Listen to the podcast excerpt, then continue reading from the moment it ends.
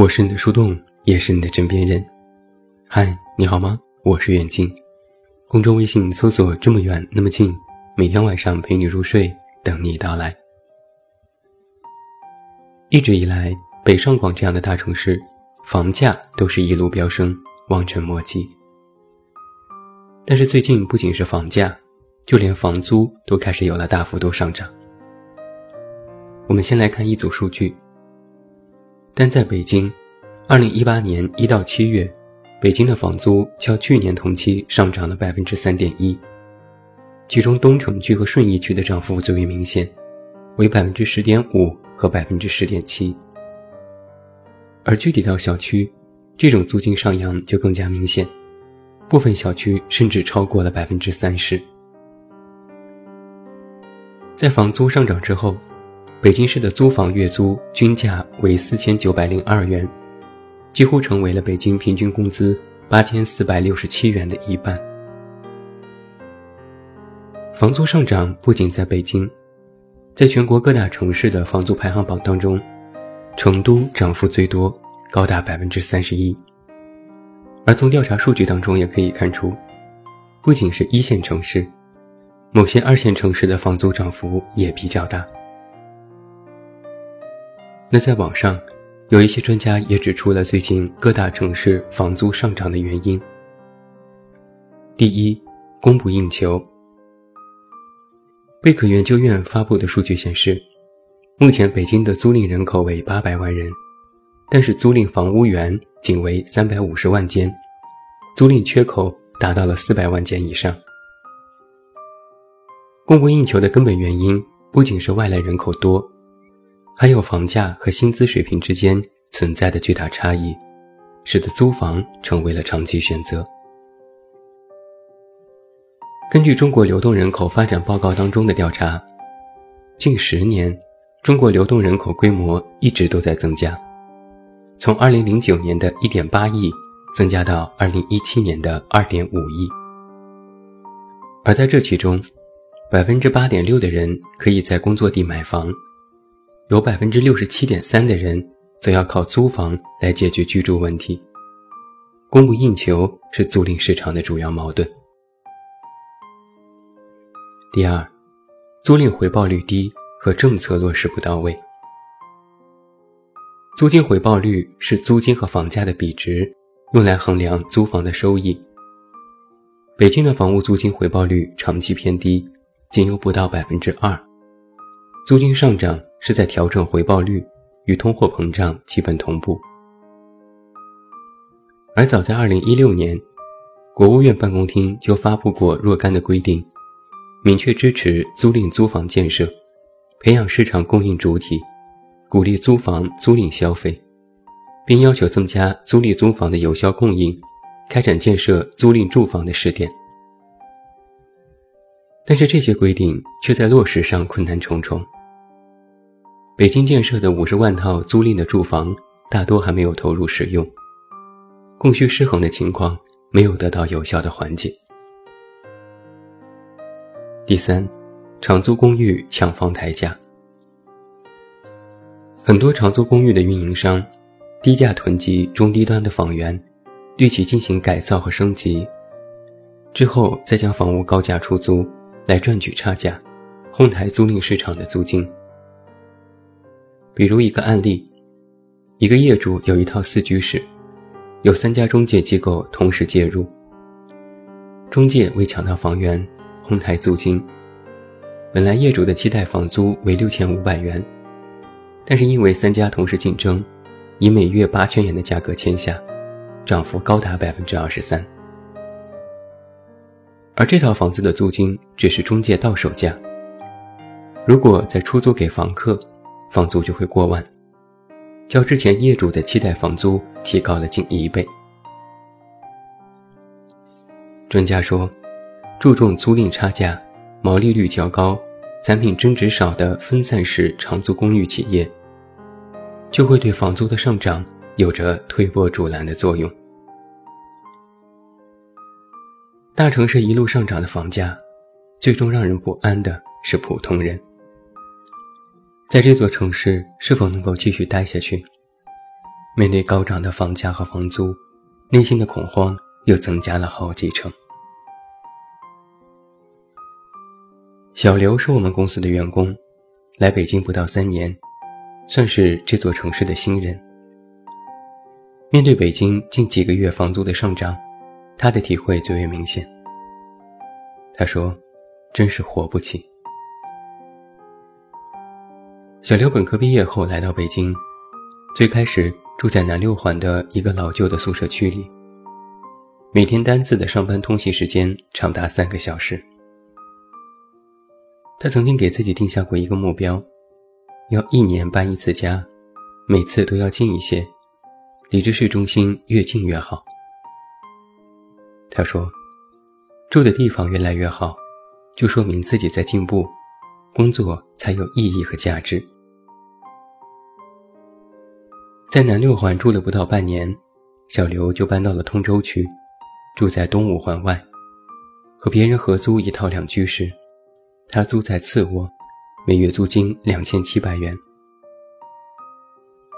小刘觉得还可以承受，毕竟在他的认知里，只要房租价格不超过月薪的三分之一，就不算活得特别糟糕。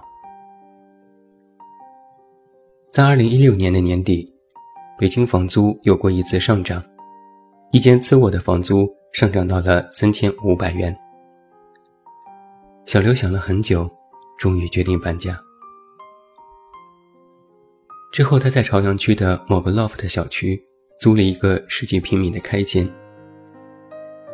虽然房租也是三千元，但是好歹不用合租，周边的设施又齐全。小刘期待薪资上涨，让自己手头可以宽泛些。二零一七年春天，北京市发布了住房的全新政策，所有商住两用的房子开始限购，通州居住房也全部限购。一时间，房价浮动不断。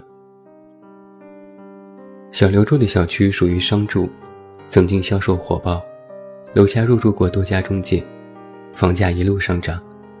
最高时单平米高达七万块。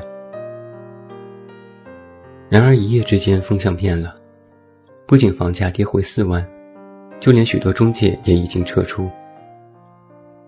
本以为房价跌了，租金会降，但是让小刘没有想到的是，恰好相反，因为房子卖不出去，就只能在房租上动脑筋。他的这个开间租金一下子就涨到了四千两百元。无奈之下，小刘在年初再次搬家。他曾经自嘲过，本想着一年住的比一年近，没想到是原地踏步，甚至越住越远了。在今年年中的时候，房东通知他房租要涨一千元。小刘磨破嘴皮和房东周旋许久，房东最后就一句话：要住你就住，不住你就走。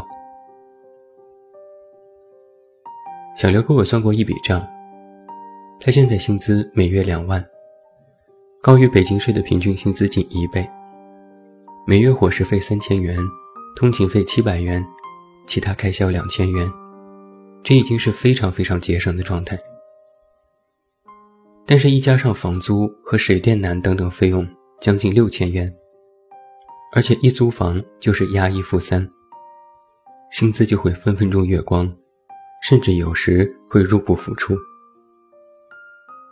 小刘无奈地说：“月薪两万，住不起北京一个开间。” Mark 是我的客户，公司的中层，算是在这座城市稳稳的立住脚跟。但是在和我聊到最近北京房租时，他也表示很无奈，说自己正在准备搬家。Mark 来北京十年，却一直没有在北京买房。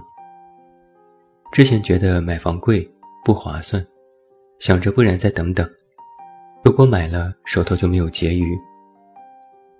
但是真的等到想买的时候，却发现根本买不起了。在北京奋斗多年，Mark 坦言，从来没有像现在这样充满了挫败感。作为北京外来人口当中活得不错的一拨人，Mark 实际内心上都有一种阶级的优越感。他收入良好，家境不错，老婆孩子都在北京，夫妻都有着不错的工作，孩子上的是国际学校，日子过得还算是中产。不过，Mark 说，拖家带口的一个重要问题是，没有办法让自己的居住环境变得太糟。孩子让上学，没户口，就要去私立，学费惊人。只有自己不停的工作，才能保证一家人在这里活得还算顺利。但是这个 Mark 的愿望，实现起来却没有那么简单。孩子最近要转学，现在的学校已经不再招收非本地户籍的孩子。Mark 只能把孩子送去更贵的私立学校。学校离的现在住的地方比较远，所以夫妻两个人商议要换一套房子。结果来到中介一打听，一套五环非常普通的两居室，不过六十余平米，开价就要四千五百元。而在觉得价格还算合适的时候，第二天中介就来电话说，房租涨到了五千三百元。马克说：“知道现在房租上涨，我们已经从三居换成两居，地点也远了那么多，但是没想到房租还是挺贵，而且一天一个价。”就在 Mark 犹豫了好几天，终于下定决心要租的时候。中介说这套房子已经租出去了，房租五千八百元。Mark 很生气，你们这是坐地起价，是抢钱。中介也表示很无奈，没办法，现在市场就是这样，晚一步，你有钱也租不到房子了。最近 Mark 就十分焦虑，为了找到合适的房子，整天都在请假。看上的太贵，太便宜的又太糟糕，他不断的质疑是不是自己眼光出了问题，高不成低不就的。眼看着孩子入学的时间一天天的临近，整天缠着他问他什么时候搬家马克心里就有着满满的挫败感。而在聊起他来北京最后悔的事，Mark 说，应该早点买房。哪怕买个一居室也好。徐姐是北京人，也是房东。她退休之后最大的工作就是和中介打交道。徐姐说：“我一般不直接见房客，心里还是不太忍。”徐姐有一套东四环的房子，是之前老公的单位分房，两居。户型和装修都很老旧，但是隐在地理环境好，出了小区过个路口就是朝阳大悦城，向来不愁租。小区里经常能够看到有人在搬家，也有许多新面孔出现。他说：“现在这里的租户越来越多，大多都是年轻人。他有时也会和他们简单的聊聊天，很多时候。”都是年轻人抱怨北京的房价贵，生活艰难。徐姐会问：“那你们觉得贵，干嘛还要住在这里？住远一点，住小一点，不行吗？”他不理解的是，现在年轻人都想住好的，吃好的，挣得多。但这是在大城市，本来什么都贵，想要什么都是好的。那你就要多花钱才行。既然暂时还没有钱，那就要做好吃苦的准备。在徐姐的观念当中，她觉得年轻人现在的抱怨大多无用，不乐意吃苦，是她给年轻人的一个标签。而对于这次北京房租的快速上涨，徐姐坦言，作为房东，其实还是开心的。之前他的这套房子每月租金是六千五百元，几乎不会有空房的时候。只要上一任的房客搬走，马上下一任就会接上。最近就有多家中介的员工整天给他打电话，亲昵的管他叫姐姐，问房子是不是换个公司挂靠，签约什么的都好商量。而经过几次沟通，徐姐终于和新的中介签约。中介不仅把她的房租提高到了八千元，还支付了她和之前中介毁约的违约金。徐姐自己也挺纳闷的。现在这种现象到底是怎么来的？好像一夜之间，北京的房子更值钱了，也没见工资有高多少啊。这几天有个新房客想要租这套房，但是就在房租上一直在犹豫。前几天亲自来找徐姐，小心翼翼地问，在房租上是不是可以有些优惠？新房客讲述了自己在北京打拼的经历，作为设计师有多么多么不容易，晓之以理，动之以情。徐姐也颇为的动容和不忍，于是他亲自给中介打电话，询问房租上是不是可以便宜五百块，这样他也落个安心。中介说：“姐啊，你是不是想和别家签？别呀。”我再给你涨一千块，你看怎么样？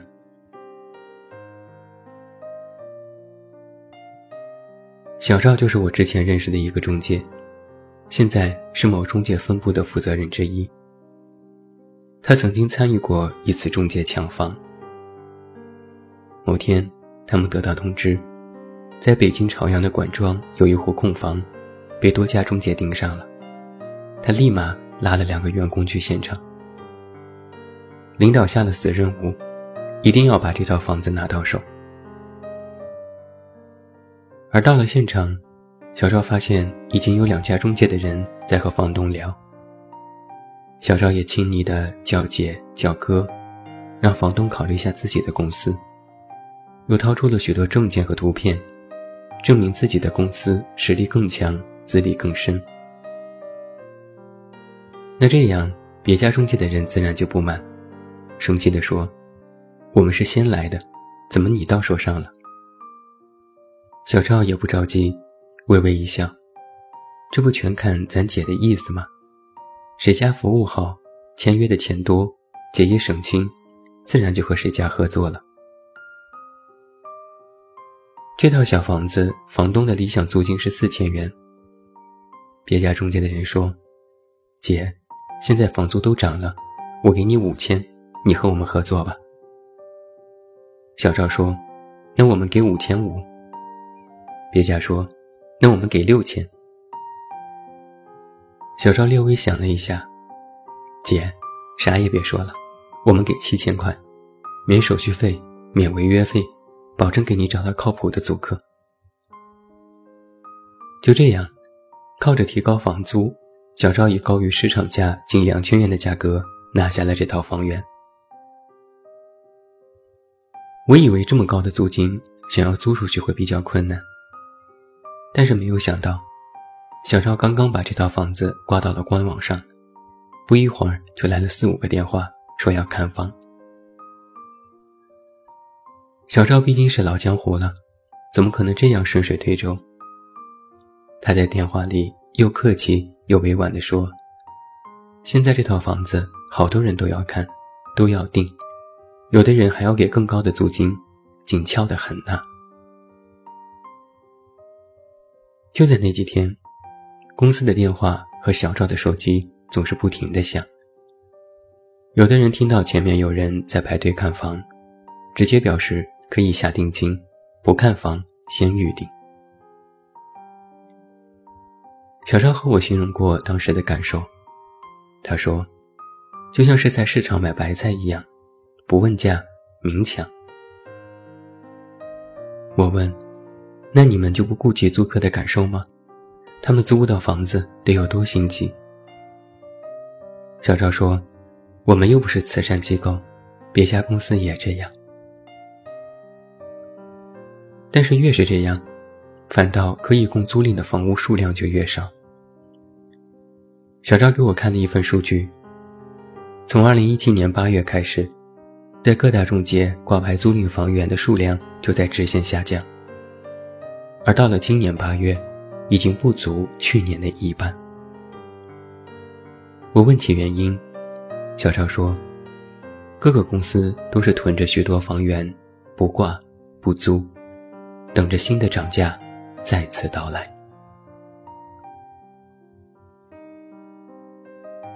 在今天晚上的节目当中。远近和你聊一聊房租这回事。那如果你有怎样的租房故事，或者你听过怎样的租房故事，都可以在评论下方来告诉我。那最后祝你晚安，有一个好梦。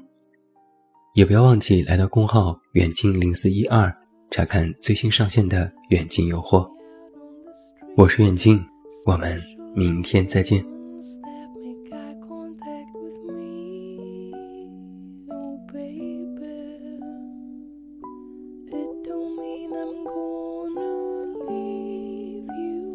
still